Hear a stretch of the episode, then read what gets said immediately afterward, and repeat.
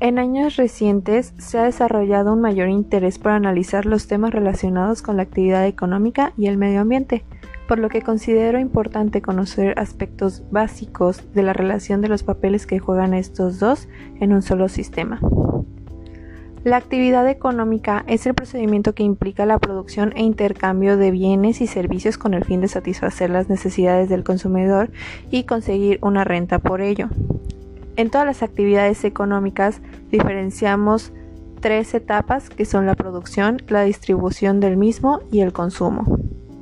Según Kolstad y Goodstein, la actividad económica ambiental genera una demanda creciente de recursos naturales y activos ambientales, por lo que la producción de bienes y servicios tiene un impacto negativo en la calidad del medio ambiente. Esto es debido a que los servicios y bienes que proporciona el medio ambiente tienen un precio por debajo del óptimo o son gratuitos, generan un exceso de demanda por parte de los agentes económicos. Por eso, Galindo concluye que existe causalidad entre el consumo de energía y el producto, además que los precios relativos de la energía solo son importantes en el corto plazo.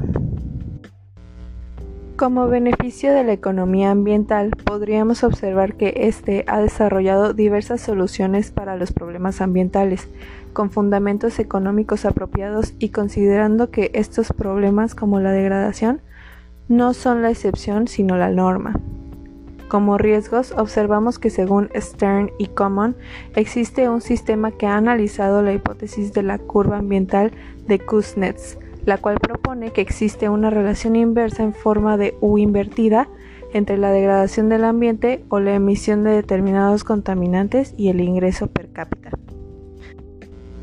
En cuanto a la economía tradicional, podemos ver como beneficios la eficiencia en su funcionamiento, sobre todo en un país es eficiente cuando aprovecha al máximo sus recursos y la libertad económica. En cuanto a riesgos, observamos desniveles como la distribución de la renta entre los individuos que no es equitativa, escasez de bienes no rentables y en algunas ocasiones, si no es que en la mayoría, explotación de recursos, lo que todo lleva a un posible error en el sistema económico estructurado que por más mínimo que sea repercute haciéndolo ineficiente por completo. Por ejemplo, los recursos petroleros de muchos países en desarrollo se pueden convertir en capital productivo a largo plazo, tanto privado como público, si contribuyen al desarrollo económico a largo plazo del país que lo extrae. Sin embargo, demuestra datos de riesgo para el daño ambiental recalcando que los cuerpos de agua ocupan el 2.7% en la gráfica de principales ecosistemas afectados en este caso específicamente por accidentes petroleros que realmente son más frecuentes de lo que aparentan. En conclusión, considero que estos temas deben seguir siendo temas de investigación, no por una falta de conocimiento o de datos duros, sino por la escasez de aplicación de este entendimiento a un sistema económico ambiental.